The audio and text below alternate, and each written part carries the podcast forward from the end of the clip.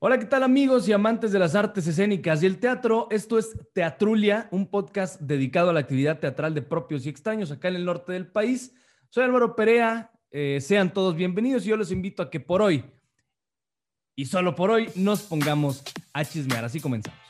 ¿Cuánto cuesta un minuto de tu trabajo? Pues yo quiero decir esta otra cosa. Y... A ver, güey, ¿te gustó? Es a las nuevas tendencias, es a los nuevos modelos. Que ahí se hacían desde peleas de gallos hasta graduaciones de kinder. Presento con gusto a nuestra invitada del día. Amigo, ¿cómo estás? Soy Álvaro Perea y salud. ¿Qué estás tomando? Por hoy es momento de ponernos a chismear.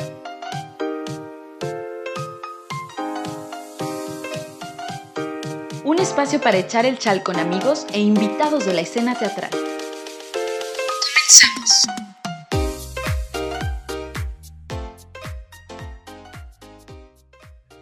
Presento con mucho gusto a dos eh, compañeras, amigas y colegas. Compañera Andrea, este, bueno, ahorita, ahorita digo eso.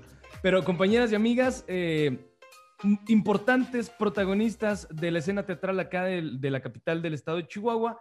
Me refiero, por supuesto, a Andrea Flores y a Cristina Córdoba. ¿Cómo te digo, Cristina? Cristina, ¿está bien? Sí, sí, Cristina. O, Alej- o Alejandra Treviso. No, Cristina está Cri- bien. Está Cristina Córdoba. Andrea Flores y, y- y Cristina Córdoba. Andrea, ¿cómo estás? Muy bien, Álvaro. ¿Qué tal? ¿Cómo estás, Cristina? Aquí muy contenta de, de estar en tu podcast, en tu programa, y pues vamos a ver qué sale el día de hoy, a ver qué nos tienes preparados para chismear un ratito. Vamos a chismear, vamos a chismear largo y tendido. Cristina, ¿cómo estás? Muy bien, muchas gracias por la invitación. Hace muchísimo que no hablábamos, Álvaro.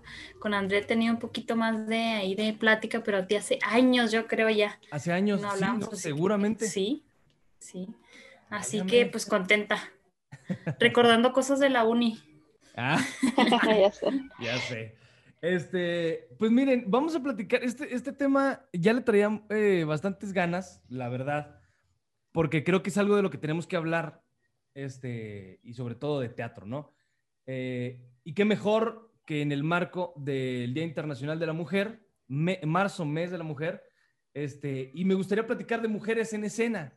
Eh, ustedes como protagonistas, hablar de su trayectoria, de, lo que están haciendo y lo que han hecho y lo que van a hacer, este, pero también tocar algunas otras este, protagonistas, ¿no? Eh, colegas eh, escénicas y hablar de su trabajo y de la trayectoria de estas. Este, me gustaría empezar contigo, Andrea. ¿Qué onda con Nómada Teatro? Pues como todas las compañías, ¿no? De todo, yo creo que de todo el país estamos como en stand-by por esta onda de la pandemia. Eh, en stand-by públicamente, ¿no? O sea, de presentarnos, de tener actividades, pero pues no dentro de nosotros como creativos. Estamos re- reagrupándonos y repensando, replanteándonos muchas cosas a raíz precisamente de la pandemia, de cómo vamos a proceder, qué tipo de proyectos vamos a hacer. Eh, estaba hablando hace poco con otra colega a la que yo también admiro muchísimo, que es Lilian Viveros, que es, ella es directora ahorita de, está en el TEC de Monterrey, y hablamos de cuál va a ser el impacto, cuál va a ser el, la- el lugar del actor o de la actriz este, dentro de, del teatro ya después de la pandemia, ¿no? Y concluimos que finalmente el actor se va a convertir ya en un creativo un poco más activo. O sea, ya va a dejar de ser tan pasivo en el sentido de recibir un poco más, o sea, ser, ser un receptáculo de, de las instrucciones del director, bla, bla, bla, sino que ya se forma parte de una pieza angular en la creación escénica. ¿Por qué? Porque todo ahorita lo estamos dirigiendo a través de Zoom o a través de videollamadas, entonces le tienes, el actor tiene que comenzar a, este, a proponer más.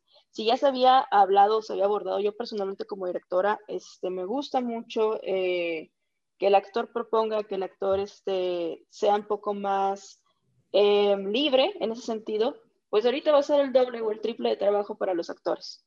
O sea, porque, ¿por qué? Porque todo apunta a una creación más colectiva en ese sentido.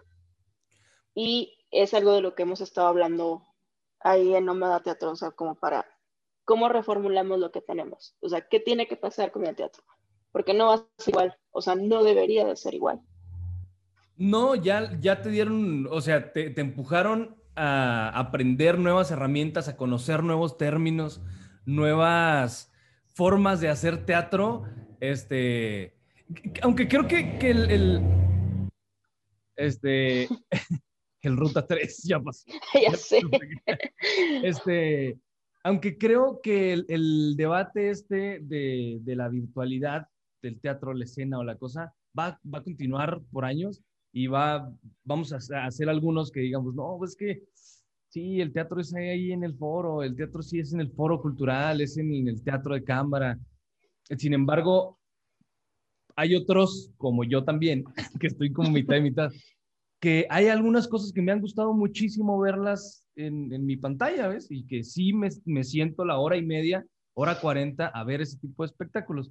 Este, sí empujan más al actor a, a ver, no solo estás actuando, mijo, tienes que ser como un poco de staff al momento de acomodar tu habitación o tu cocina o tu sala, este, a dirigirte un poco de, de ¿no? Por dónde me voy a mover, qué voy a hacer, etcétera. Este, pero bueno, ustedes hicieron algo el 14 de febrero, Andrea, muy interesante, de verdad, súper interesante. Yo me chingué. Sí, no, aquí sí se puede hablar, eh, aquí se puede decir eso. Yo me chingué todos los, los episodios por ver solo el primero. No, o sea, me pasó lo mismo que, que con Friends eh, o que con Stranger Things. Dije, qué chingón, porque el 14 de febrero normalmente nos lo platican este, muy meloso, ¿no? Muy con corazones, que, ay, abrácense y bésense y, y regálense eh, cho- chocolates y, y desmadre este, ¿no? Pero Nómada Teatro hizo algo súper distinto y súper chingón. ¿Qué nos puedes platicar? Para la gente que no lo escuchó y que le vamos a poner aquí los links para que los vea. Mira, esta fue una colaboración muy bonita entre los habitantes inútiles que está encabezado por Valeria Loera este, y nosotros como Nómada Teatro como para producir y ser la plataforma de difusión este, y también participar, ¿no? Este, y sí, fue una cosa como de, bueno, ¿qué hacemos este 14 de febrero? ¿Qué le regalamos a la gente? Y sobre todas las cosas que teníamos muchísimo tiempo inactivas, este, de, de, hacer teatro, ¿no? Al menos yo personalmente estaba bastante inactiva, o sea, en hacer función, digámoslo así. Entonces, este, y, y luego, este, fue, ok, vamos a hacer unos monólogos, pero que no sean unos monólogos como tal, sino que sea algo muy personal, algo muy íntimo, que sea este, un regalo, porque el 14 de febrero no nada más es el amor este romántico de, ay, sí, parejas, flores, chocolate, bla, bla, bla, uh -huh. sino porque también es el amor propio, también es el desamor, también es este, el amor fraternal y muchas cosas, ¿no? Y, y, fue algo muy hermoso porque este, a mí me encanta trabajar con mujeres. Yo creo que he trabajado gran parte de, de mi carrera con mujeres, ¿no? Nómada Teatro pues está integrado finalmente por mujeres que producimos, actuamos, eh, dirigimos, escribimos, etcétera, etcétera, ¿no?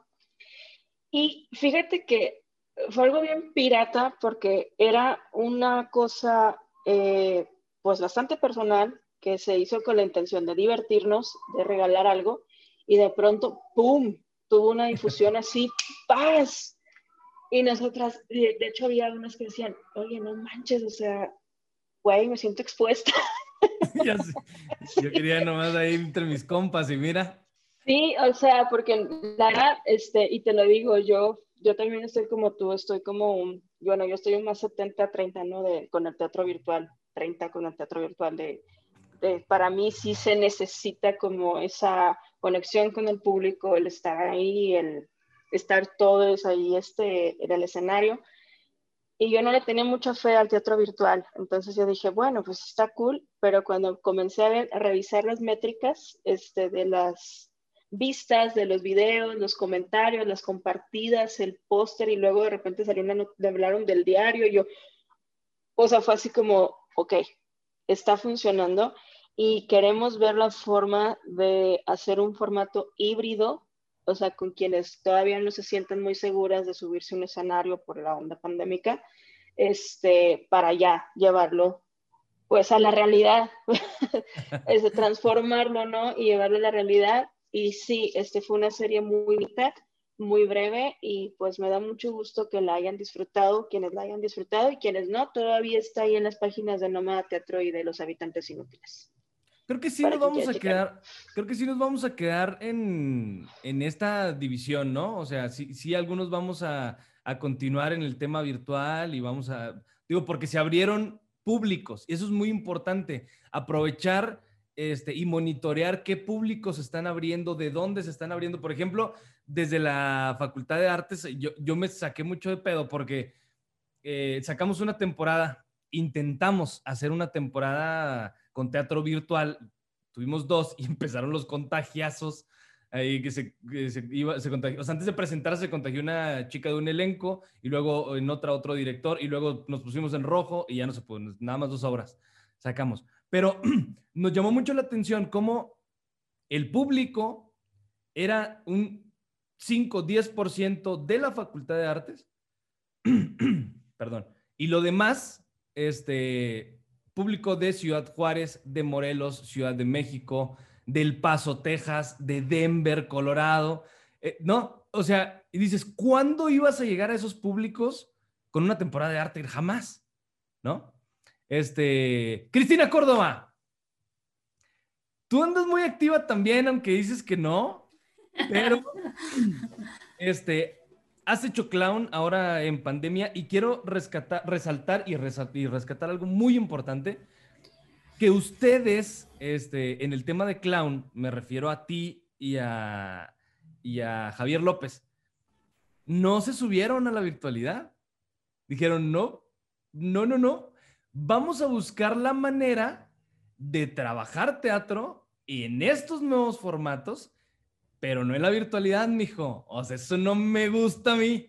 Y se fueron al estacionamiento del centro de convenciones. ¿Qué me, pl- qué me puedes platicar de esto? Hola, sí. eh, es que es verdad lo que dices, ¿no? No creo que vaya a haber una... eh, es como el América, o lo odias o lo amas, ¿no? Así. Exacto, Hay gente que dice sí, hay gente que dice no. Eh, pero en cuestión de, de el clown, ¿sí? Por ejemplo, nunca sabes qué tanto funciona un espectáculo de clown hasta que lo enfrentas con el público. Claro. Sí. claro. Eh, por ejemplo, Circo de Dos, yo me acuerdo que empezó de una manera y conforme a las funciones, el público nos iba dando la respuesta de cómo acomodar las escenas. En PUM, lo mismo, o sea, eh, ya tiene más de 200 funciones y, y la gente que lo vio al principio y el que lo ve ahora me dice, oye, es una obra completamente distinta. Le digo, Claro. pues sí, bueno, como todo, ¿no? Va evolucionando. Entonces, ahí, la culpa más fue de Javier, porque Javier es muy terco y logra conseguir muchas cosas gracias a, a su terquedad, cosa que le agradecemos todos los que estamos trabajando con él. Y cuando nos dijo esta idea del espectáculo en, en formato como de cinema, de, de, ¿no? de los automóviles que se estacionan, todos, creo que los cuatro que estamos participando, claro que queremos presentarnos, pero temíamos poquito, ¿no? Era como, bueno, ¿qué va a pasar? Las reacciones, eso. Y nos fue maravillosamente. Es, es, el público siempre está ahí, ¿sabes? Es- Hicieron se- temporada, ¿no? O sea, no dieron solo una función, dieron varias funciones. Estábamos cada sábado, no me acuerdo si durante un mes o dos meses estuvimos en temporada y luego vino el rojo otra vez, ¿se acuerdan? Como para finales del año pasado y tuvimos que cortar, pero hace eh, una semana volvimos. De hecho, tenemos, voy a aprovechar, Échale, el échale. próximo sábado tenemos función a las 5 de la tarde. eh, así que si les interesa, pues se comunican ahí conmigo o con Javier López. O juntos, pero no revueltos.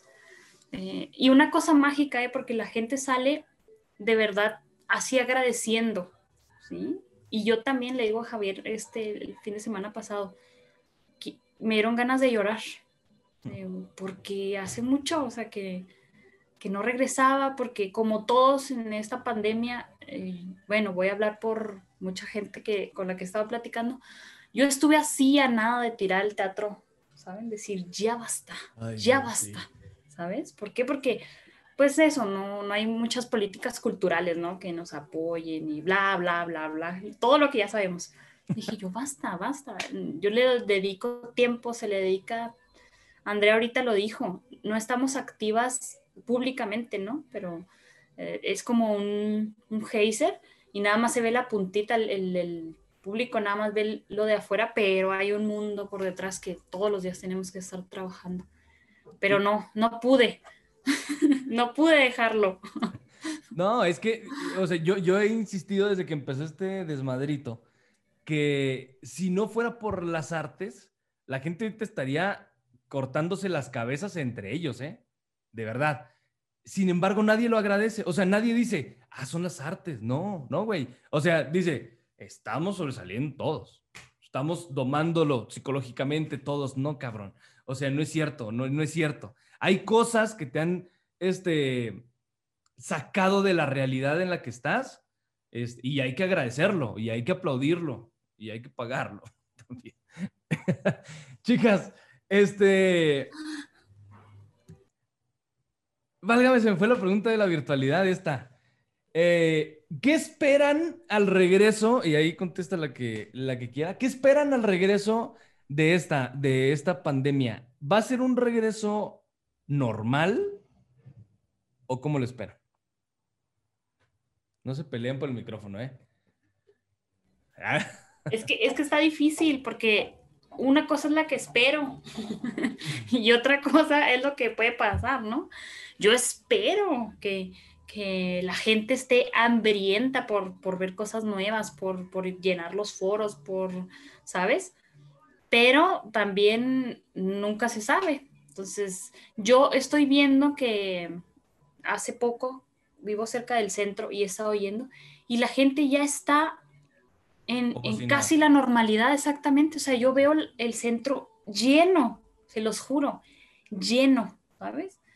Y entonces digo yo, ¿qué está pasando? O, o paso por algunas cosas, por algunas calles y veo gente sin cubreboca, este, las tiendas ya llenas. Y entonces digo yo, a ver, ¿ya? ¿Ya regresamos o cómo? Soy la única pendeja que está todavía encerrada, ¿o qué pasó? Ya, ya me puedo poner la nariz y salir y a ver, díganme, díganme. Entonces, pues sí. yo esperaría eso, pero creo que eso, la gente está tan cansada de, de estar adentro, aunque sea 15 días, o de tener a los niños, ¿no? También, o sea, porque es difícil, es difícil ser padre y, tut- y maestro ahí al mismo tiempo. Que ya, o sea, está aplicando la de ya. O sea, es ahora o nunca. ¿no? Ya ves la información esta del Universal, que ya se nos peló la primera niña de, por regreso a clases. Fíjate, entonces, la verdad, yo sí espero, yo sí espero un cambio, pero a lo mejor personal. Yo, yo siento que esta pandemia me va a poner así un por- poquito filosófico. Deja pongo la música, deja pongo la música. Por favor, ¿no escuchan la música acá de mis vecinos? Sí, Ah, qué Pero, bueno, pues ahí, mira, me están haciendo ahí. es el comando o algo así, ¿no? Ay, no, cállense. Disculpen, una disculpa a todos. No soy yo, no está en mis manos. Este, Te ibas a poner romántica. conjunto primavera es. Entonces suba, dile que le suba. Déjame Dile- le digo que le suba. Artistas locales son. No, yo siento que, que este encierro, todo esto, vino también como a, o a reforzar, eh, en, más bien en nosotros como individuos, como, en, como lo decía ahorita Andrea, en sus, acto, en sus actores, ¿no? O sea, en ser más autodidactas, en, en que tenemos que hacer algo porque tenemos que hacer algo. Claro. No, ¿sabes? Entonces yo siento que eso, esto nos trajo más aprendizaje como individuos que como sociedad. Todavía, todavía no aprendemos como a trabajar en sociedad. No, no, no, es, es, es como mucho trabajo porque cada uno jala para su lado, ¿ves? O sea, a mí, a mí y a mi esposa nos tacharon de mamones, de exagerados, de ah, envidiosos, ¿no? De individualistas por decir, oye, pues vamos a hacer cuarentena nosotros. Y digo, ay, pero una vez, no, no, no, no, no, no. O sea, el confinamiento es estar en la casa y no salir para ni madres. Y lo cumplimos. O sea, estuvimos siete, ocho meses fácil, este, encerraditos. Y ya hasta que empezamos como ahí en el naranja, que empezamos como a yo a ir a la facultad, a ir a firmar algún recibo, alguna cosa. Pero, oye, o sea, ¿cómo, cómo un colectivo te puede señalar por, porque te están ordenando quédate en casa? güey? Y lo, ay, ¿para qué te quedas en casa? Pues eso dijeron, güey, ¿no? ¿Qué, qué, tú qué quieres hacer, no? Andrea?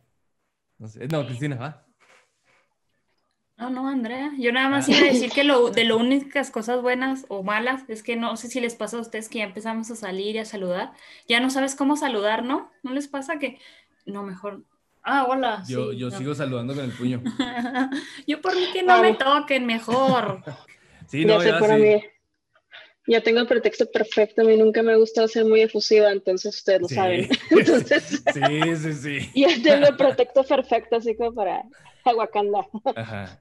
Vaya, fíjate que este, yo sí creo que, o sea, sería muy, eh, digamos, esperanzador de mi parte creer que vamos a regresar exactamente igual, que las cosas van a funcionar mejor, etcétera, etcétera. Yo pienso que tienen que cambiar, ¿no? Este, tienen que, tiene que haber más conciencia y sobre todo tiene que haber más em, reflejar en la escena, ¿no? O sea, no, no de, ay, vamos a hacer una obra apocalíptica donde se vea del COVID, no, sino este, reformular este, qué, qué, qué es lo que queremos realmente hacer, ¿no? O sea, porque eh, la pandemia puso en evidencia que damos muchas cosas por sentadas o dábamos muchas cosas por sentadas que ya estaban ahí y que así eran y, y nos dimos cuenta de que no. O sea, hasta el eso de abrazar a tu familia, de ver a tu familia, de ir al cine, ¿no? Cosas que hacías normalmente, ya no, ya no son iguales, ¿no? Y se tiene que reconfigurar la manera en la que estamos abordando esto, ¿no? Eh, y sí, yo sí pienso que van a cambiar. Este, yo siento que la gente, yo sí creo que la gente va a asistir a los eventos porque ya están como un poquito hartos de, pues, de estar pasivos, ¿no? En su sala, de estar sentados, eh, nada más recibiendo, recibiendo, recibiendo. Yo creo que sí, volver a los escenarios va a ser una experiencia que a lo mejor todos están, eh, de alguna manera, muy, este, muy interna, ¿no? Están esperando. Eh, porque sí he visto que a mí me han preguntado en la página a través de inbox que cuando regresamos, o sea, que cuando regresa el teatro a, a la Momposina, ¿no? Y yo nada más como muy pronto, muy pronto, denos, denos, denos chance, ¿no? De, de reconfigurar todo, de, de, ver cómo lo hacemos este, y demás. Entonces, sí, yo pienso que va a haber un cambio, pero espero que sea, yo espero muy personalmente, así como Cristina, ¿no? Que sea muy positivo y sobre todo eh, saber qué es lo que quiero montar, ¿no? ¿Qué es lo que quiero crear a partir de esto? O sea, no va a ser igual. Muchas cosas que yo daba por sentadas, pues ya no van a ser iguales. Y sí. Exactamente. Indiscuti- indiscutiblemente. Sí, no, y te- tenemos que, que- que trabajar con lo que ya aprendimos, porque aprendimos un chorro de cosas, un chorro de cosas. Por ejemplo, Ahora, habrá que verle el, el rollo también económico, o sea, este rollo no nada más es cuestión emocional y, y este de, de actitud, sino también es un rollo económico donde estamos viendo, yo antes estaba, estaba leyendo un artículo de que cerraron aquí nada más en Ciudad de Chihuahua 200 negocios. Definitivo, murieron, negocios que ya tenían 15, 20, 30 años Sí, han cerrado academias, han cerrado restaurantes, han cerrado.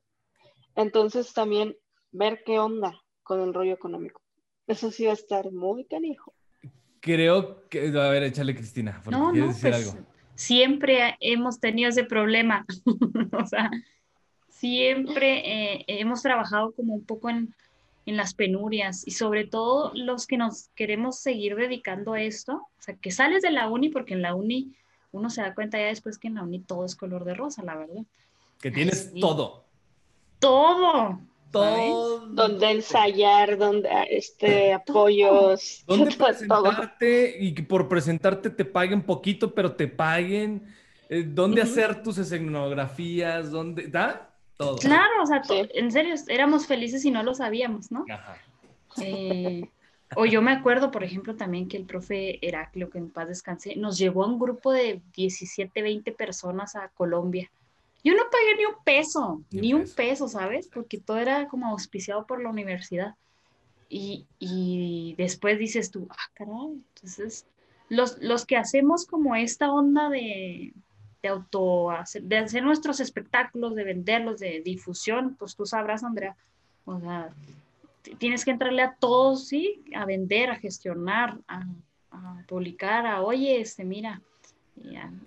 Entonces, siempre hemos estado como en esa onda del problema del dinero. Yo sé que ahorita la economía general va como en declive, pero nuestra fortaleza, yo creo que lo podemos ver como una fortaleza, ¿no? El, el que siempre hemos estado en esa posición. Sabes que también evidenció mucho la pandemia lo centralizada que está la cultura en México. Sí, súper. O sea, fue así como de, sacan las convocatorias de esto de contigo a la distancia, bla, bla, bla, y, y luego te das cuenta que, que como dos, tres grupos del, del, del, del, del resto del país y todos así, y ahí nos dimos cuenta todos, o sea, ya lo sabíamos, pero fue muy evidente, ¿no? O sea, la pandemia dejó en evidencia muchas cosas, muchos proyectos que, perdón, pero o sea, fue así como que, güey, entonces, ¿qué estabas haciendo con tu, confina con tu financiamiento? que, que ayúdenlos, por favor. O sea, y eran, eran grupos o, o, compañías o foros que tenían años viendo de, de, la, pues, de la administración pública, ¿no? Y que de repente así como que, ¡pum! Se empezaron a caer. Ajá. ¡Órale! ¡Pum! Este, y fue una cosa muy tremenda, ¿no? Y a lo mejor ya me estoy metiendo como en, en, en temas así muy escabrosos. Así de, Al cabo pero, lo edita Álvaro, nos va a cortar. Ya sé, nos va a cortar. No, no, hombre, esto, con esto va a empezar. Este pero va a ser sí, el, el tráiler. Sí, pero lo que dice Cristina sí es cierto, ¿no? O sea, que nosotros en la autogestión, o sea, que hemos sido artistas independientes con carencias a lo mejor de muchas cosas, pues estamos acostumbrados, no es como el meme ese del vato que van a ahorcar. ¿eh? Primera vez que no te pagan en meses, güey. pero sí, los ahorros involuntarios, ¿verdad? Este, entonces, sí, sí, sí, es una reconfiguración completa. Pero ahí te va, o sea, también debemos entender que, por ejemplo, en, en, en mi caso, este, conocí a muchas compañías, a muchas personas este, que hacen teatro y, que, y todo a través de las convocatorias, ¿eh? Que dices, ah, cabrón, o sea, también tú haces, sí, órale, qué chingón. Entonces, po podríamos este, eh, concluir que esta pandemia nos dejó cosas malas y cosas buenas. Dentro de las cosas buenas, a mi consideración, es que debemos aprender a cobrar. ¿Por qué? Cuando Repite eso, Álvaro, repítelo para que lo escuchen todos los estudiantes, por favor. Debemos aprender. ya no den funciones por 30 pesos. Ya, Repito, olvides. ya no den funciones por 30 No, no, no, no, no, no, no, no, no. Y deje de decirle mercenario a las personas que cobran por su chamba. Eso es lo que más me encabrona de, de tocar este tema, porque luego. Ya. Está bien, está el micrófono, güey. Vámonos. Porque luego te juzgan, cabrón. Dice, ¡ay, qué mercenario ahí queriéndote hacer rico con el arte! Güey, eso estudié, mamón. O sea, por eso lo estudié, porque quiero ganar dinero de eso. Este, las, los primeros días, los primeros meses, la Secretaría de Cultura dijo, vamos a, vamos a dar apoyos. Este, pero no sean malos, ayúdenos con, con sus ahorros. ¿Cuáles ahorros, güey? ¿Alguien tenía ahorros? Deja de tú no tener ni seguridad social. No. O sea, se ha estado pugnando y se ha estado luchando porque se reconfigure, uno, el SAT para artistas, que eso es otro tema, ¿no? Muy grande. Mm. Que se reconfigure eso. Número dos, que se les dé este eh, seguridad social a los artistas, o sea, que se considere el rubro artístico. Fíjate, en pandemia, y esto está porque yo estoy como mitad en la danza y mitad en el teatro, estuve en un grupo que se llama eh, Congreso Nacional de Danza. Se hizo una organización desde el centro del país para ayudar a todos los estados para que la danza fuera considerada dentro de los rubros que cubre el programa Bienestar, que es este programa que, que presta microempresarios. O sea, esa fue la gestión, esa fue la gran gestión de la pandemia, que se considerara a los artistas como trabajadores. Andrea, pues es que también tú, hombre, el arte tiene cinco años que empezó. O Ya sea, sé, o sea, pero Además, no, nomás no, van y se presentan una hora, o sea, sí, también de, tú, te iba a pegar de y brincos y también ahí eso. estás, o sea, ¿Cómo que cobras? ¿Cómo que cobras? los payasos ahí hacen lo que sea, hombre, tú también, Andrea, te pones No, bien. no. Ah, ya sé, ¿verdad? hombre. Pero, o sea, te quedas y dices tú, ¿what? y esa fue una gestión, o sea, que se agradece, claro, pero dices tú, no estamos considerados dentro de esos parámetros. O sea, que si tú vas, Cristina, y dices, no, pues yo me dedico al clown y bla, bla, bla, este, probablemente te van a decir, sí, sí, sí, pero, ah, o sea, ¿a qué te dedicas? O sea, Ajá. de neta, de neta, ¿qué te dedicas? ¿Qué trabajas, no? Este, en el SAT. ¿no? Hay un... En el SAT hay como una cosa bien extraña, este, para que te puedas dar de alta como productor y la, la, la. Entonces sí es como, hay que reconfigurar muchas cosas. Muchas, muchas, muchas, muchas, muchas cosas. Porque fuimos los primeros que paramos y probablemente vayamos a ser los últimos en regresar a nuestras actividades convencionales. Sí. O sea, porque hasta eso, la responsabilidad que tenemos como, como seres sociales, la humanidad no nos la... No, no se reconoce, pues, ¿no? Oigan, después de un programa y medio que llevamos eh, hablando, me gustaría entrar en materia. ¿Se podrá o, seguimos chismeando? Este, déjenme le- les platico que las invité a ustedes porque me gustaría tocar un tema muy importante que me explotó la cabeza ahora que, pasó la muestra estatal de teatro y que se hizo una mesa con mujeres eh, teatristas de gran trayectoria y de nuevas generaciones y de empuje nuevo y feminismo y etcétera, ¿no? Y no quería que Tetrulia se quedara sin este tema, eh, por eso las invité y por eso quiero platicar de esto.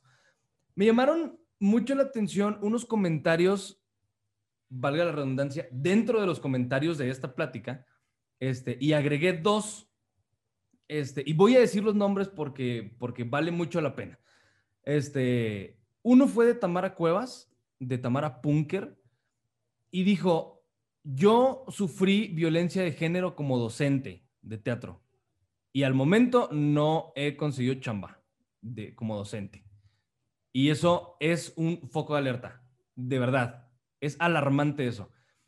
Luego, en otro comentario, este, dice Natalie Pro, propone Natalie Pro romper estigmas, sumar fuerzas y levantar la voz como mujeres que hacen teatro, como mujeres en la escena. ¿Qué opinión me, eh, me merecen a eso? Mira, es un tema eh, muy, este, es un tema que se tiene que hablar ya, o sea, es de urgencia desde que estalló, y digo estalló en las manos porque era algo que era una bomba así de tiempo, el Me Too en el teatro mexicano, o sea, que se empezaron a, ver muchas denuncias eh, a cuerpos de maestros, a creadores que violentan y que abusan de la figura que tienen como poder para violentar mujeres este, que pueden cesar sus carreras y lo vemos en todos los ámbitos. Y lo vemos desde que carga desde Hollywood hasta, hasta nuestra realidad, ¿no? De, del Me Hasta lo más pequeño, hasta la compañía más pequeña. Exactamente. Este, yo te lo puedo decir, a mí sí me tocó ver y este momentos en las facultades, de una vez hasta enfrente a un maestro, eh, porque decía, una vez hizo un comentario muy fuera de lugar que dijo, es que las mujeres no tienen percepción escénica. Las mujeres no saben dirigir y no tienen percepción escénica. Y claro que yo me levanté y le dije, a ver, ¿cómo? Si tiene aquí, voltea, voltea al, al teatro, porque estábamos en la clase de teatro, le dije, voltea y vea cuántos vatos hay aquí. No había, en ese entonces no había ninguno. En la clase, en esa clase no había ninguno. Le dije, somos puras mujeres y tú no me dejarás mentir, ni tampoco Cristina. Entrábamos generaciones y entraban dos, tres chavos por Sí, no. generación y la mayoría éramos mujeres, El éramos creadoras. 80% de, la- de las estudiantes son mujeres. Exactamente. Entonces es una, es, es una cosa horrible porque a mí me tocó sufrir violencia de género trabajando, a lo mejor no directamente en el mundo de teatro, pero sí trabajando en la UTEC. Cuando estuve ahí como encargada de las cuestiones culturales, era una cosa horrible porque literal me tocó este, que le dijera a mi jefe a un fulano, oye, es que pregúntale, ella es la encargada, no sé qué, el vato me volteó a ver y se volteó y siguió hablando con mi jefe como si yo no existiera. Entonces dices tú, sí existe la violencia de género, o sea, no solamente está el micromachismo, hay, hay cosas muy fuertes. Tengo entendido que hace unas dos o tres muestras nacionales, creo que fue hace como tres años, creo que fue por el 2017, ya fue hace cuatro años, este, una dramaturga que ahorita no se me viene el nombre, pero luego te lo paso, este, estalló, bueno, no estalló, más bien reclamó que ya basta de los proyectos y de las obras de teatro donde este, las mujeres o son putas o son este objeto nada más de, son un personaje secundario que alimenta la trama del personaje principal y que revisando todas las muestras, todos los coloquios, este, había una o dos mujeres por participación y por mesa. Cuando el, eh, haciendo estadísticas hay muchísimas mujeres haciendo teatro. Entonces, yo sí creo que todavía hay mucho que empujar, hay mucho que romper este, para que se abran las puertas de las muchas creadoras que hay ahorita en escena. Este, y te digo, o sea, está pasando, ahorita la tiene un rollo muy fuerte de denuncias. Este, hay una página donde se están haciendo denuncias y advirtiéndole a las, a las generaciones que están entrando de años y años de acoso sexual por parte de los maestros a los alumnos en general. Y, y, se tienen que quedar callados porque, porque si no, como este güey trabaja eh, o es parte del Sistema Nacional de Creadores, pues me puede dejar a mí fuera del trabajo si yo no hago lo que, lo que me están pidiendo, ¿no? Entonces yo sí creo que es algo que está, que se tiene que trabajar y que se tiene que hablar. Primero se tiene que hablar, número uno. Y, y, qué padre para las mujeres que no hayan sufrido jamás en su vida violencia de género, qué cool, qué bonito, pero pues rompan la burbuja porque... Que lo dudo, sí, o sea, lo dudo, ¿eh? O sea, sí, o más bien no quieres ver, ¿no? O sea, Exacto, porque... sí, más bien.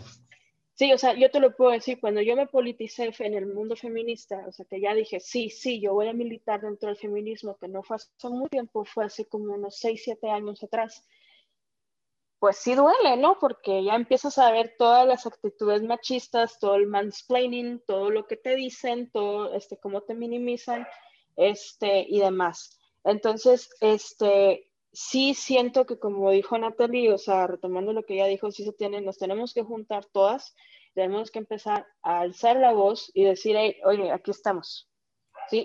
Y, estamos creando. Este, yo me estimo a creer porque he trabajado con muchas compañías y la mayoría de las compañías están dirigidas por mujeres.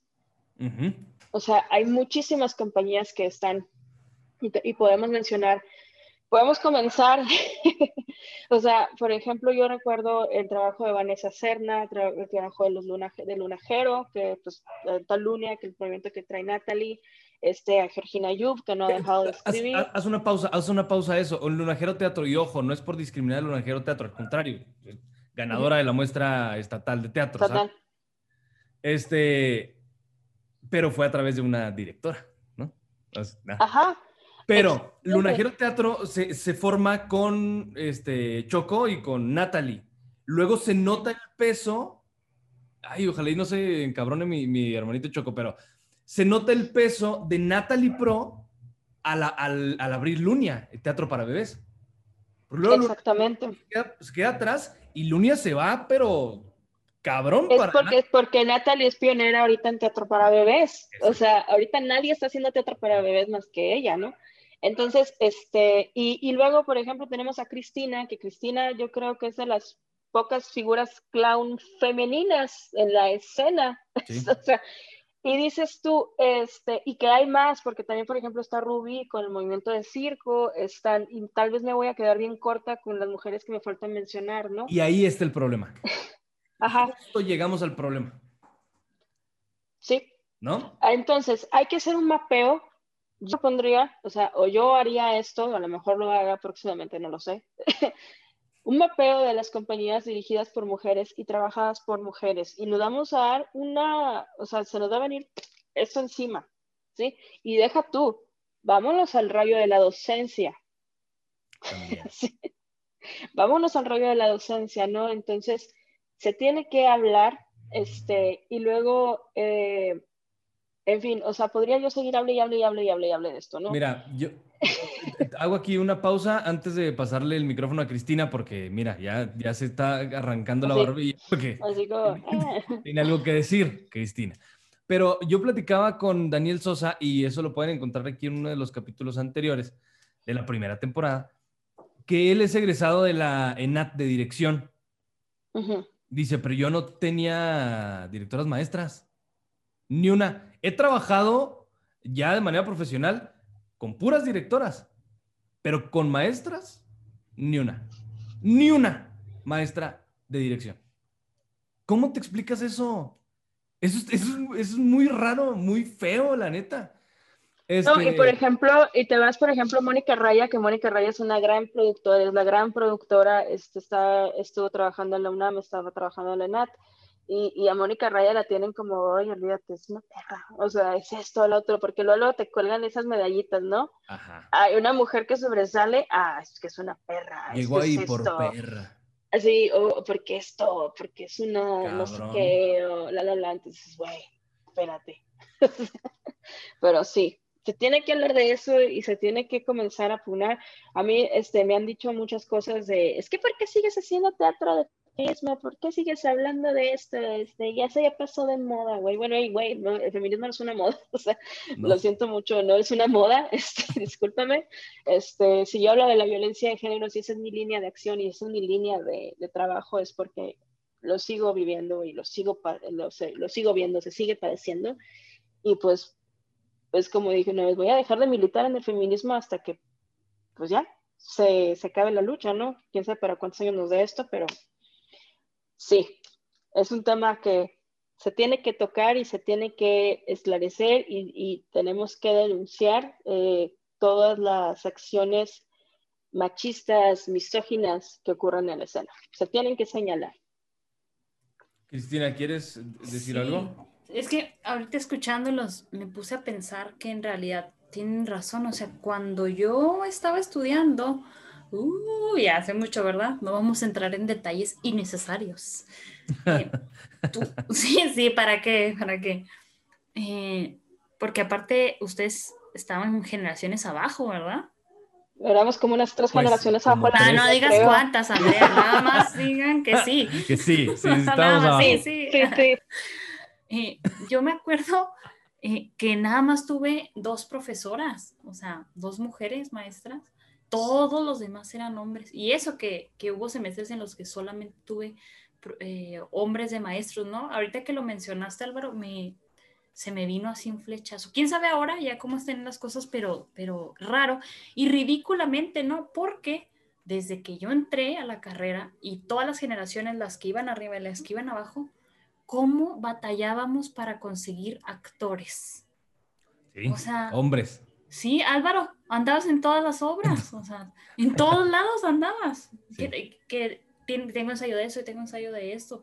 Tú, eh, sí, y Cosme. Cosme, Juan Pablo, Juan sí, Pablo. Rigo, eran Rigo. contaditos, los contamos aquí con las dos manos y se acaban. Y todos los demás, todas las demás éramos mujeres.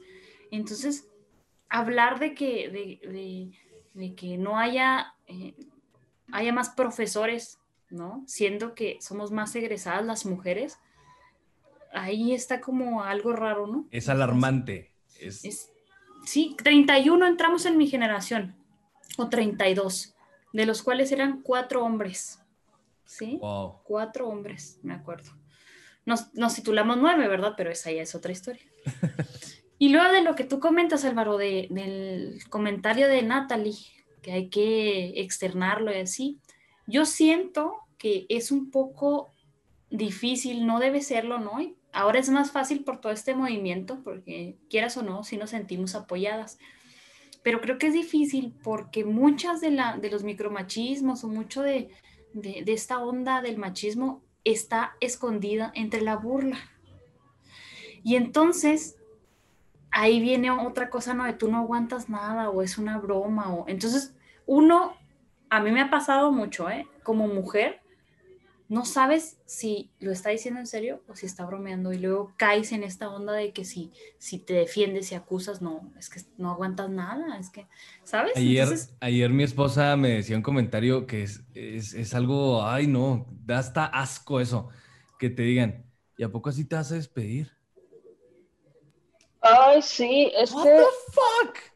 Y es que, Cristina, dices tú, ¿por qué ching, o sea, güey, perdón, pero dices, ¿por qué me chingando tengo que estar tragando tu machismo, aunque sea ni en broma, güey? O sea, Sí, exactamente, pero no, yo siento que muchas de las personas, y porque lo hemos platicado, no lo externan porque es como, como que es más, no sé, ¿no? Como que si lo lanzas entre bromas y esa, esa cosa que acabas de decir, Álvaro, ay, te vas a despedir así, es como, espérate, o sea, ¿cómo?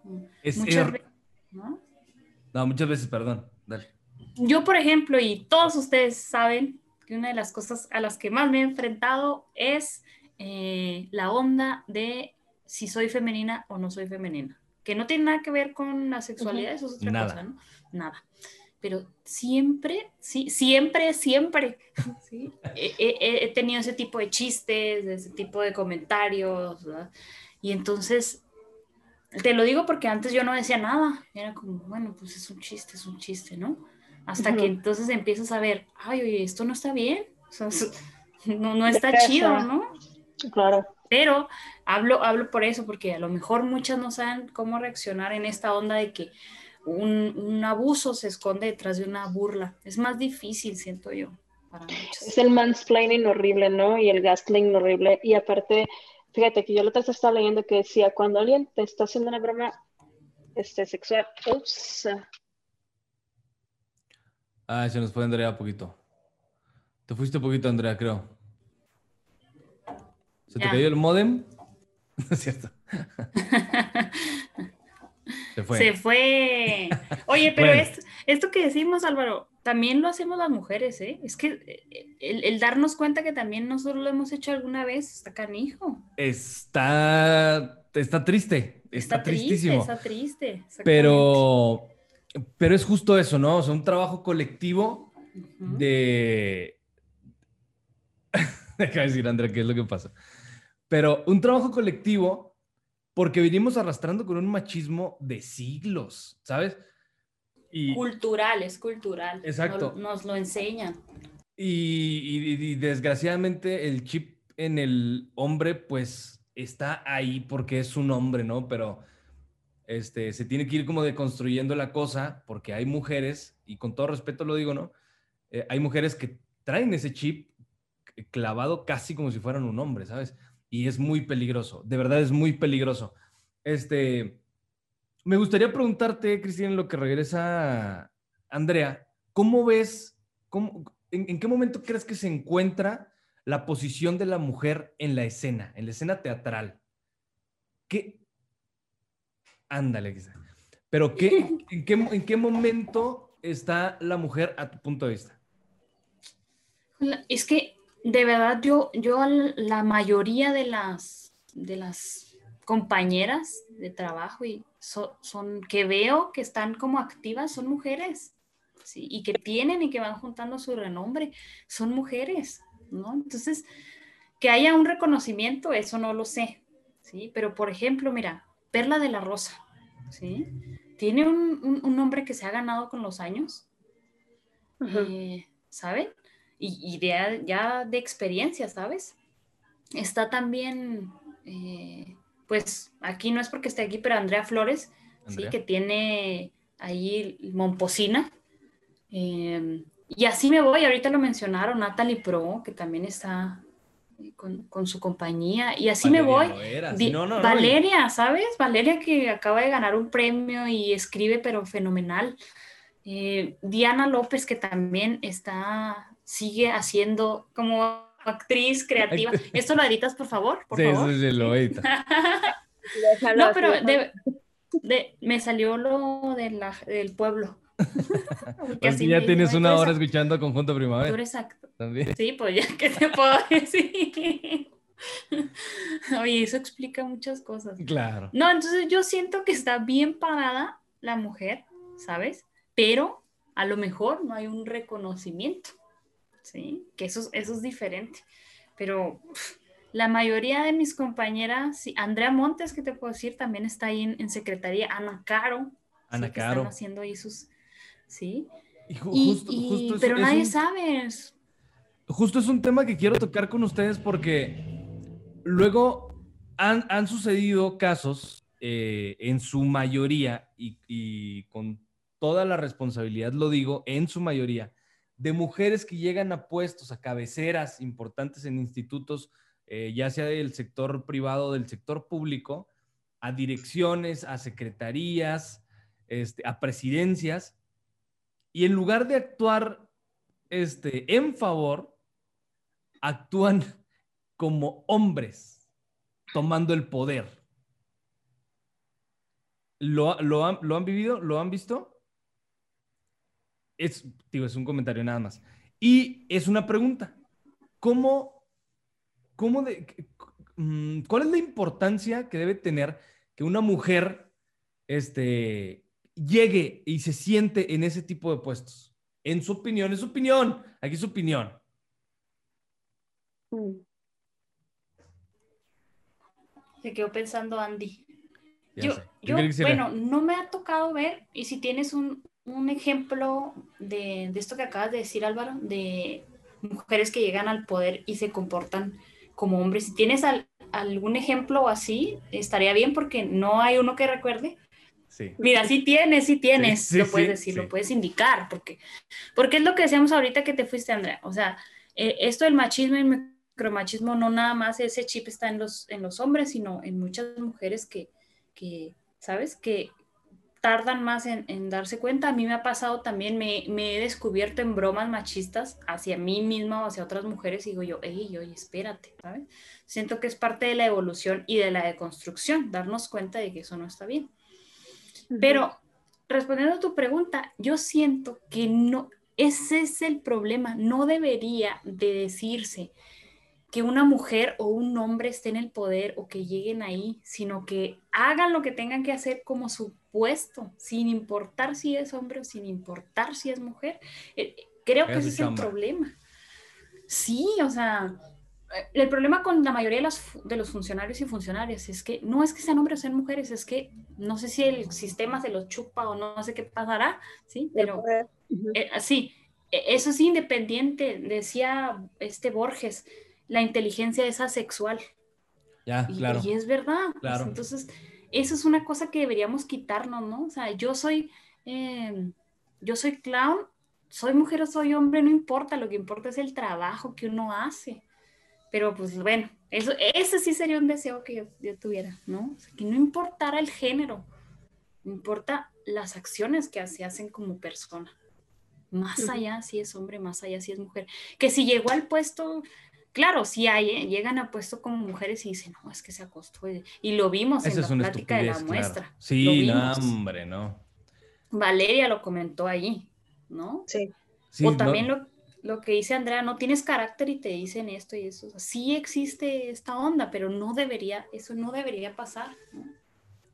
¿Por qué, por qué creen que el papel de la mujer en la escena, como creadoras, no se siente o no se sentía, porque yo tengo mi, mi punto de vista al respecto, este, no, no era relevante, no, se consideraba relevante.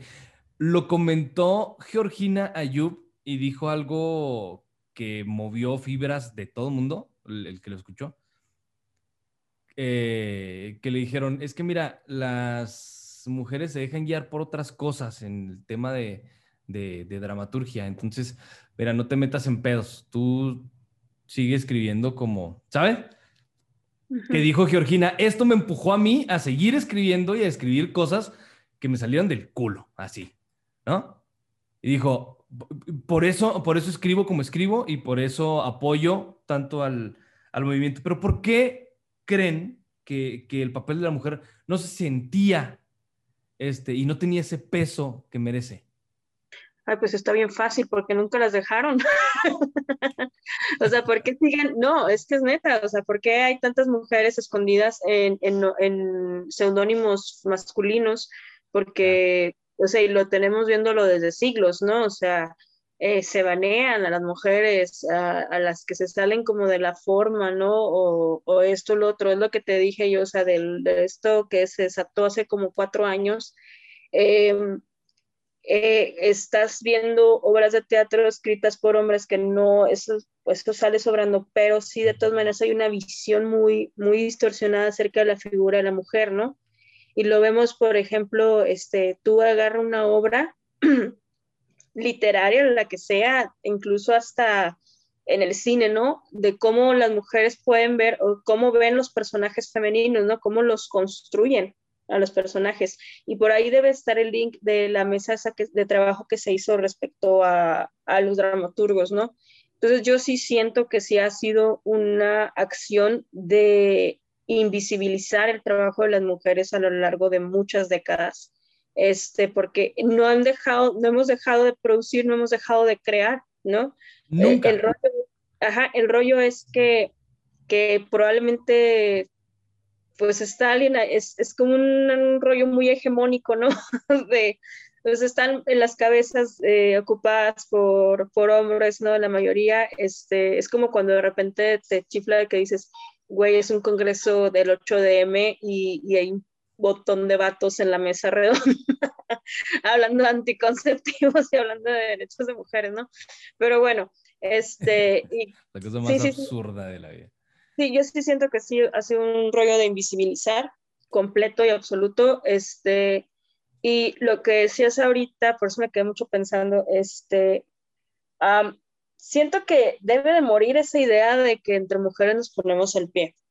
Este, y la verdad es que la deconstrucción es muy difícil, es muy dura. Eh, eh, la sororidad, o sea, abrazar la sororidad es un acto muy duro, es un acto muy, este, de amor propio y amor a los demás.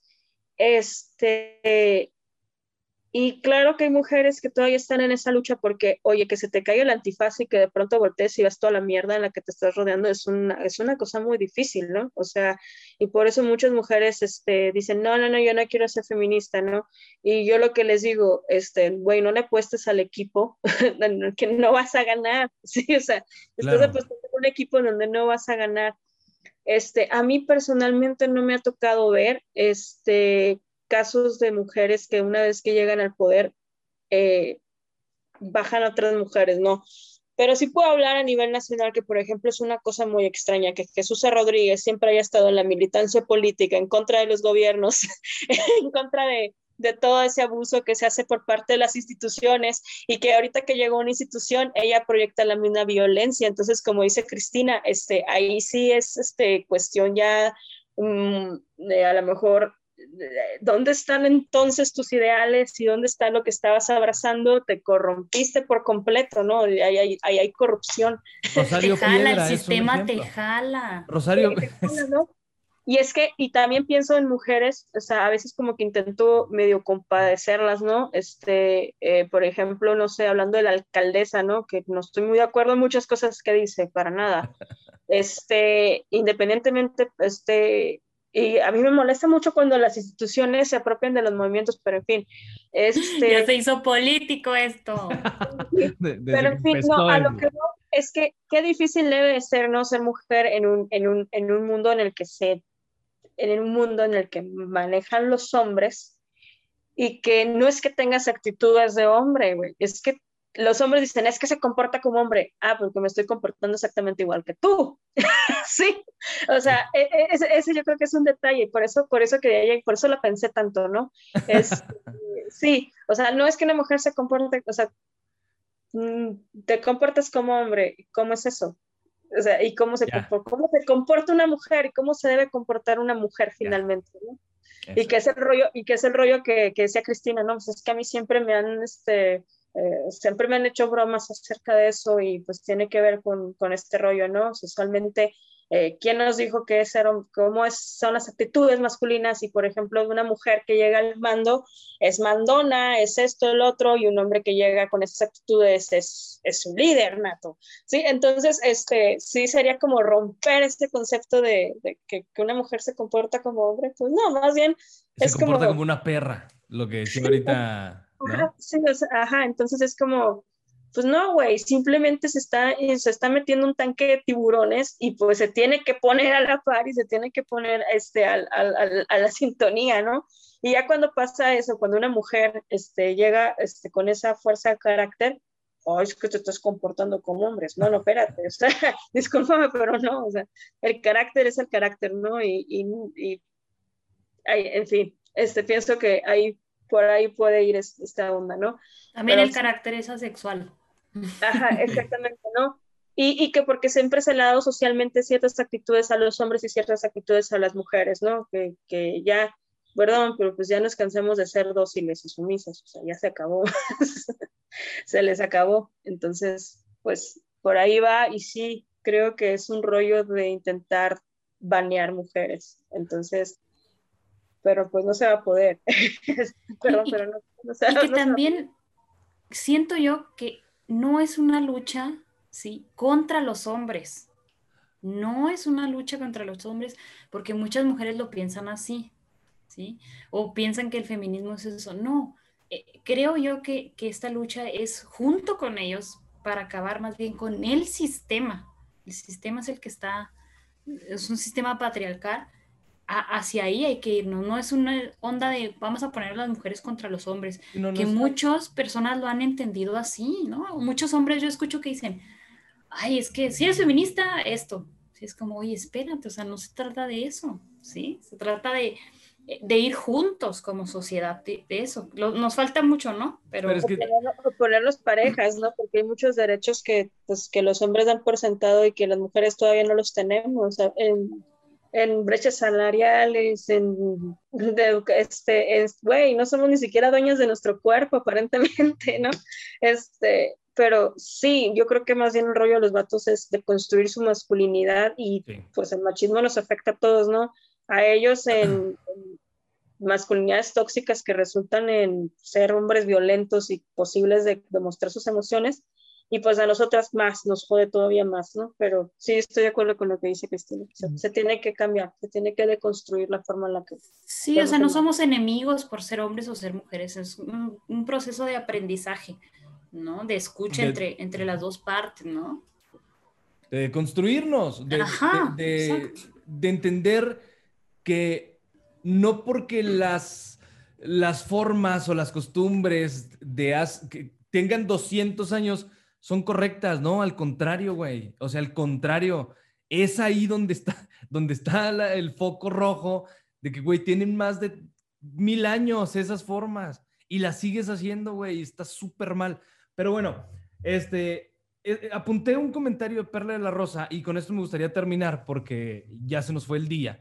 Este, aquí, este, y va a haber segunda parte de esto.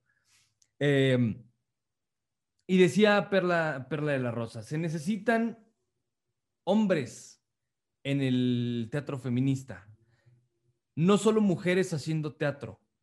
Debemos construir nuevas masculinidades a través de nuestras letras. Decía, con incluir a hombres no me refiero a que contemplemos a los hombres, simplemente a atender prácticas que se hicieron desde antes con autores y escritores clásicos y dramaturgos clásicos que hablaban de una mujer empoderada, de una mujer fuerte, luchadora, este, que buscaba sus derechos, que tenía una posición.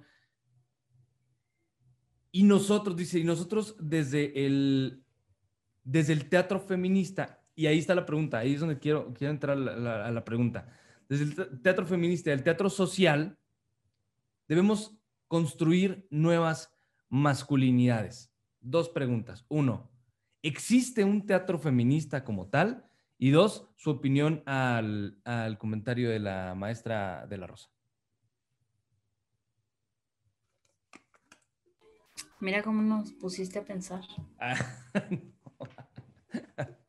no, hombre, no. Bueno, yo estoy un poco en desacuerdo. este, Ahí lo tengo que decir, mi esposa me dijo lo mismo, me dijo. Sí, yo, ahorita, por eso ahorita hice las caras que hice, disculpen, no soy bien gestosa.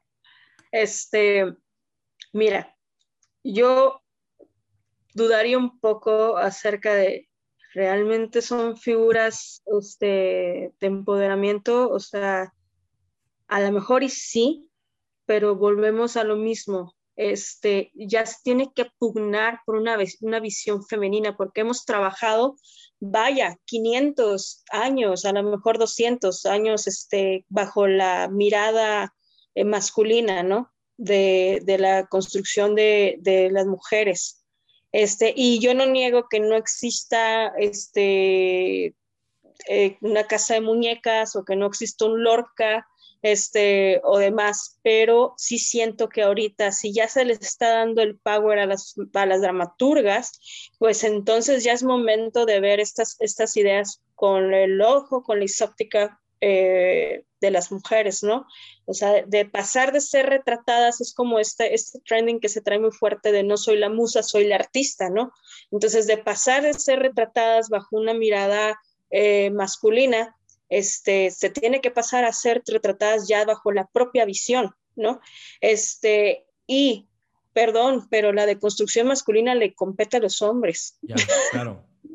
sí, o sea, ahí sí, ahí sí, este, ahí completamente yo estoy en desacuerdo con eso, ¿no? Este, ahí les tendría que competir a los hombres, eh, como le ha competido a las mujeres y se ha pugnado por, o sea, se ha creado este movimiento eh, para deconstruir muchas cosas, para afinar otras tantas, para llegar a muchas eh, que se ha hecho por las mujeres, este, hay momentos en el que el feminismo sí tiene que ser un poco separatista, ¿sí? Habrá momentos en los que sí, este, y habrá momentos en los que se busque, entonces ya, entonces ya hay una cosa aquí de, eh, una cosa es el feminismo y otra cosa, este, que a pesar de que el feminismo es un movimiento interseccional, este, interracial, este, sí hay cosas que abraza como es la equidad de género, ¿no? Y que ahí sí es un tema que nos compete a ambos. Y luego en el género podemos hablar de, espectros y de, la performatividad del género, pero no me voy a meter en ese rollo. Este, yo sí pienso que este, se le debe dar, no se le debe quitar esos espacios a las mujeres, este, que se están apenas agarrando, apenas yo veo así como que entre así luchando, ¿no? Este, se ven, eh, y como lo dijeron ahorita, o sea, bueno, Valeria ahorita es este, ganadora del premio Mancebo al Castillo, ¿no? Después de quién sabe cuántos premios atrás, siendo ganados por hombres, ¿sí? Entonces, este, se están abriendo pasos eh, ¿por qué vamos a seguir hablando de lo mismo, no? Como tú dijiste, ¿por qué vamos a seguir hablando de lo que ya, este, de situaciones arcaicas? Entonces, este, o se les dan los espacios o no se les dan, y sobre todo en cuestión de materia de derechos, o se nos dan todos los derechos o no se nos dan. Así de, fácil, así de sencillo, no, no hay puntos medios, aquí sí no hay puntos medios. Y ese sería como mi, mi aporte. Respecto a si hay un teatro feminista o no, habría que analizar el movimiento como tal, porque entonces sería un movimiento que está emergiendo. Sí, este, habría que ah, concentrarnos y analizar más allá este, de ser creadoras, este, como dijo este, una amiga mía, a quien yo quiero mucho, que también conocen Luisa Loera, no, no hay nada más feminista que una mujer dando su opinión en un mundo donde es muy difícil este, que las opiniones femeninas no se, este, no se aplasten, ¿no? Entonces, habría que analizar qué parámetros, qué buscan esos, esos proyectos, desde dónde se están, desde dónde se están este, produciendo, bajo qué directrices se están haciendo, para saber si sí estamos de frente, y si sí estamos en un, en un este, teatro feminista, pues entonces es un tema de investigación, ¿no? Porque te puedo decir, la literatura, sí hay una literatura, hay un movimiento de literatura feminista, hay un activismo feminista. Entonces, pues ahora lo que nos va a tocar hacer es investigar si sí lo hay o no lo hay, ¿sí? Yo no te puedo decir, yo hago teatro feminista porque a lo mejor sería muy arriesgado a mi parte, pero te puedo decir que yo hablo este, de la equidad, yo siempre busco la línea, mi línea de acción siempre son eh, las mujeres, eh, la mujer en sociedad, eh, la equidad de género y la cultura queer. ¿sí? Entonces, esas siempre han sido como mis líneas de acción. Más allá de que de ahí soy mujer haciendo teatro, sí, porque hay un empoderamiento ahí, pero tendríamos que analizar este, exactamente desde dónde se está dirigiendo. Exacto, o sea, hablar también de los contenidos. Por ejemplo, a mí, este, no sé si sea un, un, gran ejemplo, pero, pero es un ejemplo. Este, Manual para la Mujer Perfecta es, es una sátira, sí, este, eh, puntualísima sobre, sobre esto, este tema, ¿no? O sea, ahí se, ahí se podría decir claramente, aquí está parte de mi lucha, güey. O sea, con esto yo estoy haciendo, poniendo lo que me toca, ¿no? Cristina, ¿quieres decir algo? Sí, estoy pensando, piense y piense. Miren, eh, no sé, como dice Andrea, y ahorita también lo comentaste un poquito, yo creo que el hacer no, no sabría decirte si hay, porque así no, em, teatro feminista, porque no hay quien diga o se adjudique eso. Pero creo que el hecho de ser mujeres hablando de temas eh, que nos importan, en los que no estamos de acuerdo, ya es, eh, ya viene ahí implícito. El hecho de que ahorita decían ustedes que soy de las únicas mujeres clown, digo de las únicas porque a lo mejor ahí viene más o no las conozco, ¿eh? pero también es estar haciendo presencia en un rubro que, que antes no, y ahí viene el, feminismo implícito, ¿no? El hacer presencia. En, en, cuanto al comentario de Perla, sí, creo que coincido con Andrea en el hecho de que ya hay nuevas teatralidades, nuevos dramaturgos, nueva cultura sí, sobre todo, es una nueva cultura, entonces vienen otras maneras de escribir, otras maneras de actuar. Entonces, sí ahí como que no estoy tan de acuerdo en eso, pero sí en el, en el hecho de que hacen falta hombres y, y la deconstrucción de la masculinidad, yo creo que, que aunque no es nuestro, nuestra obligación educar a los hombres, creo que a veces yo me he encontrado con muchos que no saben en, eh, cómo actuar o en qué plano están. Entonces yo también creo que en, esta onda de las nuevas eh, performatividades, el teatro sí podría aportar una onda de nueva masculinidad. O sea, yo sí siento que, que, se pueden invitar hombres a participar y desde otro punto de vista, ¿no? Sí, teniendo papeles desde, otra punta desde otro punto de vista, o sea, incluirse en el feminismo de otra manera. Yo creo que sí se puede, sí se puede. No lo hay, ¿eh? No hay, porque ahora sí, como están mujeres haciendo cosas y hombres por otro lado, ¿sí? Y, la mayoría de las personas que yo considero feministas teatralmente, pues trabajan eh, solas o, con más mujeres. Pero sí creo que se podría incluir e invitar hombres eh, para desmitificar la idea del hombre que se tiene, ¿no? No sé si fue muy rebuscado, pero yo sí siento que se puede tanto trabajar con ellos y no enseñarles, pero mira, yo, yo por ejemplo, con todos mis compañeros de clown, todos son hombres, o sea, Javier, José, eh, Jorge Mendoza, eh, Raúl Enríquez, siempre, siempre estamos y estoy yo nada más, ¿no? Entonces, creo que, por ejemplo, si hay una burla o algo así, yo estoy ahí como para decir, oye, pues e, eso no está chido. No ha pasado, ¿no? Pero eso, esto, esto es como, ah, bueno, ok, ok. No en el sentido que los esté educando, pero sí mucha de la, del machismo y eso también es un poco de ignorancia, yo siento. Mucho, ¿eh? Otras, otras personas sí lo hacen así. Estoy hablando por una cantidad de hombres que yo sí siento que necesitarían eh, como ese tipo de educación.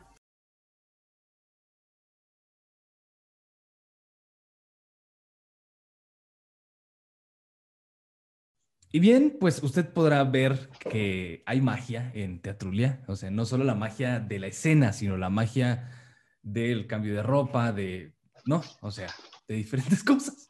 Este, cambio de vestuario.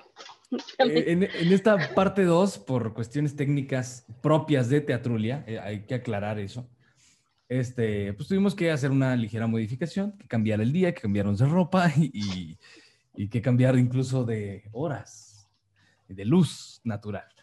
Este, oye, Andrea, nos quedamos en, en, el, en la pregunta sobre la existencia de un teatro feminista. Este, ¿Crees que haya un teatro feminista como tal? Pues, este, retomando un poco lo que hablábamos en, en la entrevista anterior, eh, tal vez si se está gestando el movimiento, habrá que investigarlo. O sea, como tal, ahorita creo que no hay una denominación o hasta donde yo tengo entendido todavía no hay quien haya acuñado el término o que se haya posicionado como decir, somos una compañía de teatro feminista. Se habla mucho de compañías que trabajan desde la equidad de género, desde la eh, performatividad del mismo género también, ¿no? Como compañías LGBTQ, etcétera, etcétera. Pero si sí hay un movimiento que se, que se esté gestando, que probablemente es así, eh, habría que ponerlos entonces a investigarlo, fundamentarlo y pues comenzar a hacer proceso de documentación, ¿no? De qué compañías sí entrarían en esta línea. Normalmente se clasifica en, el teatro social, ¿no? Porque eh, no quiero equivocarme, pero NEC Teatro Inteligente con Alma Ramos y Tamara Cuevas están haciendo eso. O sea, justa, justamente cada presentación que las tuvimos aquí nos platicaron eso.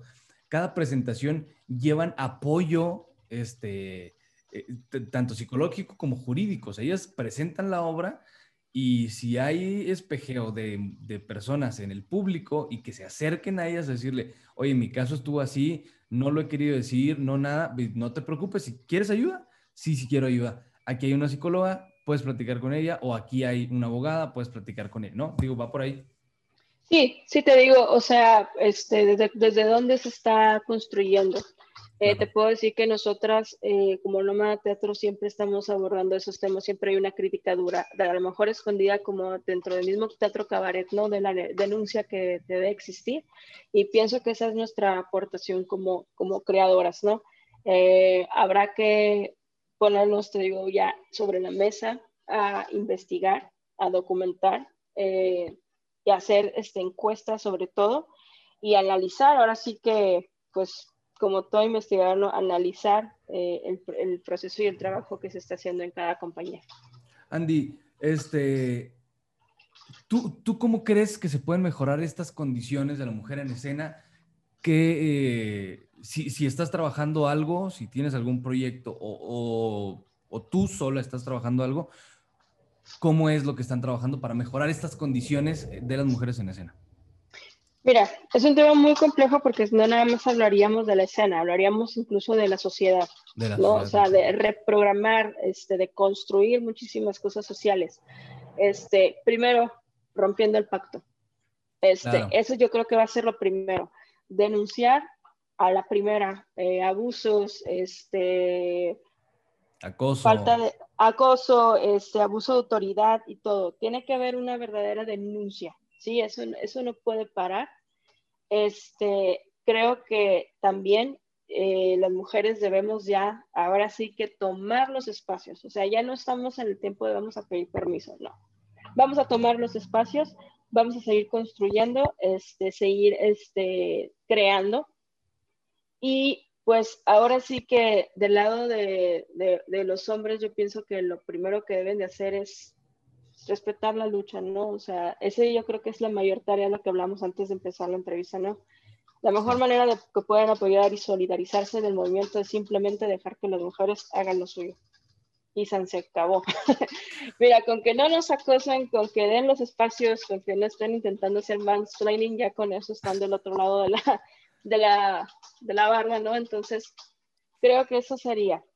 Este, obviamente, también se necesitan redes de apoyo. Eh, de colectivas feministas, de mujeres abrazándose entre ellas. Este, y pues, híjoles, que esto está bien tremendo, pero que ahora sí que las autoridades hagan su jale, ¿no? Porque, pues, ¿de qué nos sirve estar a nosotras denunciando y denunciando y denunciando si las instituciones no quitan, por ejemplo, a sus acosadores de las escuelas, si no se les quitan los cargos importantes, si no se les castiga como debe de ser, este, para que no sigan ocurriendo este tipo de cosas. En términos nacionales todavía este, permites la candidatura de un, de un pendejazo violador este, por Guerrero, ¿no? Y dices, pues es que la, ciudadanía lo quiere, no, no mames. No, no, no, manches, o sea, no. Aquí, aquí, este, este, se acabó el tiempo de los tibios, ¿no? O te posicionas o te posicionas. Exacto. Entonces, este, eh, eso es lo, personal, es político. Entonces, tenemos que comenzar a tumbar a ese tipo de, personalidades. Andy, muchas gracias por estar acá en Teatrulia, por aceptar la invitación y querer platicar de este tema del que se tiene que hablar mucho, del que se habla mucho, pero no lo suficiente, este, del que se, tienen, se deben tomar acciones. Este, y creo que cada uno desde la trinchera tiene que hacer lo suyo, ¿no? Lo propio. Si eres vato y quieres apoyar, lo mejor que puedes hacer es hágase para allá, mijo. Siéntese aquí este, y, espere eh, la cosa. Hagan las cosas. Eso, eso, que dijiste, no acoses, no violes, no, no mandes packs, no compartas los packs. Este, y evita la pornografía, cabrón. O sea, apoya con eso, empieza con eso. ¿Quieres ser un aliado? Empieza con eso, güey. Este, Andy, gracias. ¿Algo más que quieras agregar? No, pues muchas gracias a ti, Álvaro, por, el, por la entrevista, el espacio y este, nos vemos en otra ocasión y muchísimas gracias a todas las personas que vayan a estar viendo este programa. Espero que no solamente vean este, sino que vean todos los demás episodios este, de Teatrulia y que pues sigan este esfuerzo que está haciendo Álvaro por documentar y poner en, a la vista a los creadores y creadoras escénicas del estado de Chihuahua. Ya, Andy, muchas gracias. ¿Dónde te puede encontrar la gente? ¿Qué andas haciendo ahí en Momposina? Pues nos pueden seguir en nuestra página de Facebook que es Noma Teatro Café. Ahí van a encontrar todo lo referente a nuestro trabajo, tanto como compañía y las funciones que esperemos muy pronto estar regresando al escenario de la Momposina. Ya, bueno, gracias. Vamos con Cristina Córdoba ahora. Este, Cristina, mencionabas que, que sí, eh, en, en, tu punto de vista, en tu opinión, sí se debe dar un poco de espacio a, los hombres, ¿no? En, este, que podría ser en un futuro un teatro feminista, como tal, lo platicaba hace un, momento con Andrea Flores, no hay un teatro feminista como tal, no hay una escena feminista como tal, sin embargo, este, el teatro social ha venido trabajando este tipo de cosas. Este, tú, lo mencionaba Andrea al principio del, del episodio, tú eres una de las pocas mujeres que está haciendo clown aquí en Chihuahua. ¿Cierto? ¿Falso? ¿Qué onda con esto? Pues que, que, que, se autoproclamen así, sí. ¿Por qué? No, pues porque conozco mujeres que también están haciendo otro tipo de cosas eh, en cuanto a circo social, teatro físico, ¿no? Por eso te digo, creo que, que, se digan clown, creo que, que, sí soy, soy de las pocas. ¿Y qué se siente? ¿Qué crees que falte para que la participación de la mujer este, se vea más en este tipo de, de actividad, de disciplina escénica? Esa pregunta sí está difícil, fíjate. No, porque es lo mismo, eh, es un género que yo también considero parte del teatro teatral. Entonces es como si me preguntaras qué hace falta para que la gente eh, se una o haya más actores y actrices en Chihuahua. creo que a lo mejor que, que, lo conozcan y también se enamoren, como a mí me pasó. Conozco de, de, de ahí poca gente que, es, que está trabajando también en espectáculos clowns. Este, y falta que se avienten nada más. Creo que, se avienten. Que se enamoren y que se avienten. Eso dijiste, ¿ah? Así es, que se enamoren y que se avienten. Creo que una de las cosas que puede afectar a que no haya como esta participación tan grande, porque, ojo, no es solo que las mujeres no participen, no, en general el clown no está, o sea, no, son muchos actores, no hay muchos actores clown en, Chihuahua.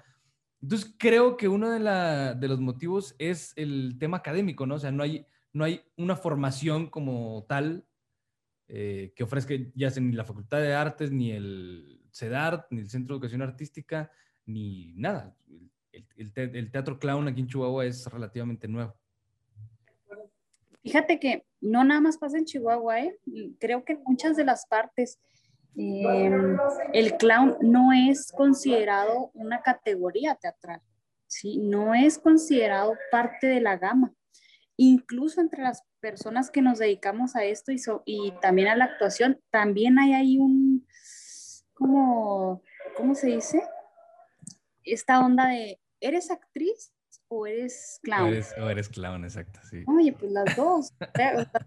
el clown para mí también es un actor, ¿sabes? Es, es, es que, ay, no, esos discursos eh, siempre, siempre va a haber, o sea, la, bronca entre la gente clásica, o sea, la gente que está enamorada con métodos y que el actor debe ser nada más ahí en el, etcétera, eh, siempre nos van, a, nos van a caer. Creo que es parte de lo que chinga al gremio, ¿eh? O sea, la, la ideología de no aceptar diferentes cosas. Porque no, no, hay, un, no hay una unión, ¿sabes? O sea, dicen los actores y los clowns. Como no, muchachos, pertenecemos al mismo gremio, batallamos igual. Por ejemplo, la, persona que te conozca, Cristina, la verdad, y esto lo digo este, de manera muy objetiva, la persona que te conozca sabe que Cristina Córdoba ha, ha pasado por todo, o sea, ha pasado eh, ahorita en el clown, ah, pero has, has, hecho este, todo, o sea, eres una actriz cabroncísima que ha ganado premios, que te aventaste dos años consecutivos el premio municipal, ¿no? A mejor actriz. Y no fue por clown, no, no, no, o sea, fue por personajes muy bien construidos, muy bien hechos. O sea, que a ti te pueden hablar para una tragedia, para una comedia o para hacer circos, ¿sabes? Este, pero quiero hacerte una pregunta ya para terminar, este, ya para cerrar.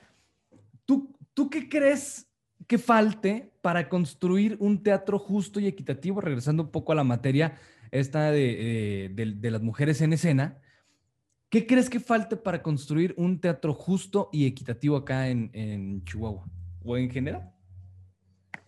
Bueno, ahí viene otra vez esta onda de, de, para que haya un teatro justo y equitativo, es el mismo teatro, ¿sí? Sin hablar de géneros, no es justo y equitativo.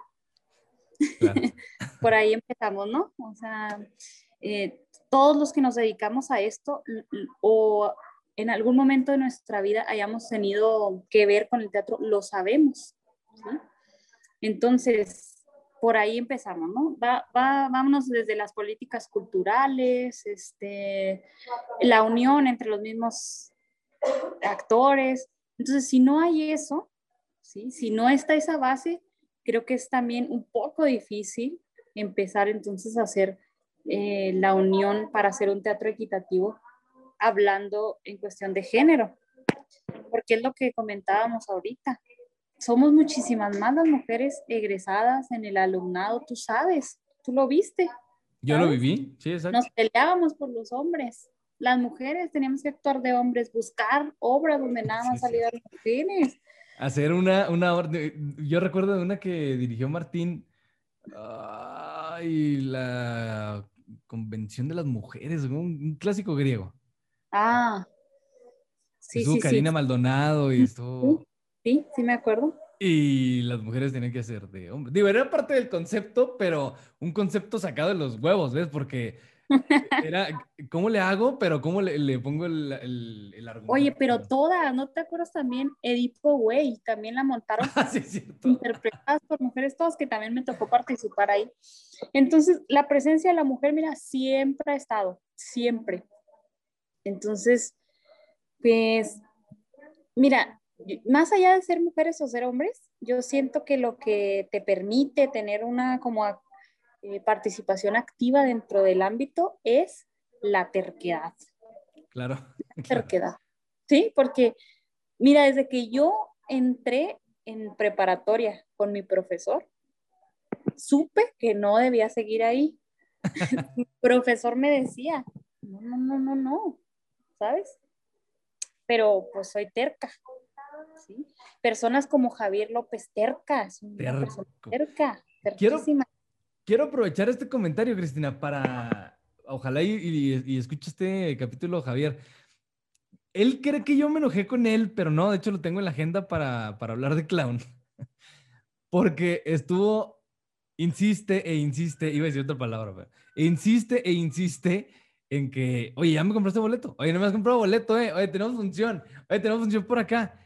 Y hasta un día que me agarró no de buenas, o sea, que, que traía como mucha, mucha chamba y muchas cosas. Y le dije, Javier, ya no me estés diciendo tanto. O sea, si te voy a comprar, te voy a comprar. No tienes por qué presionar nada.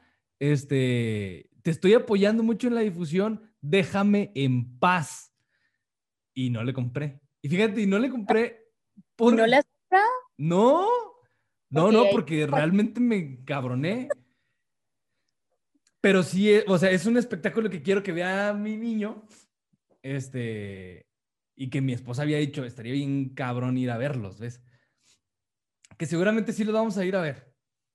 Pero un día ya cuando se me baje la rata. no estoy enojado con Javier, o sea, no estoy enojado con Javier, de verdad. Sí, pues es eso, o sea, hay que ser tercos. Y Javier ha logrado muchas cosas por ser así, ¿no? Mucho. mucho. Entonces, eso es como, como lo que yo creo que sería el secreto para, pues para como seguir en esto, terquedad. Cristina, ya finalmente, este, ¿cómo es la posición de la mujer en, en la escena estatal, o sea, local, estatal y nacional? Pues es que yo la veo con mucha fuerza, ¿sabes? O sea, yo la veo bien parada, bien ubicada, reconocida, no lo sé, eso es, eso es diferente, pero en cuestión de, de letras, de o sea, dramaturgia, de... de claro. ahí, disculpa. en cuestión de dramaturgia, de actuación, de dirección.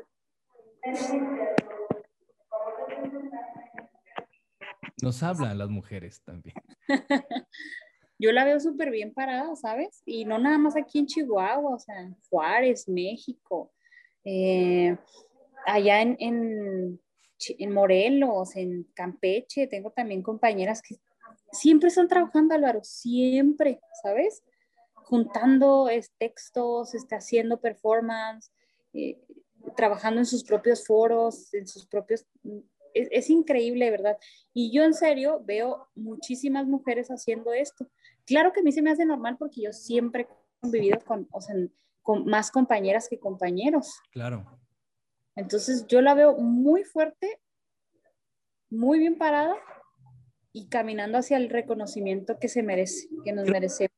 Creo que eso es lo que falta, el reconocimiento del trabajo de la mujer en, en la escena, porque a mí me consta también, yo tengo mm, como, como 12 años, este, ya con una idea más amplia sobre el teatro profesional o el teatro universitario, este, que, que, ya reconoces ¿no? a las personas.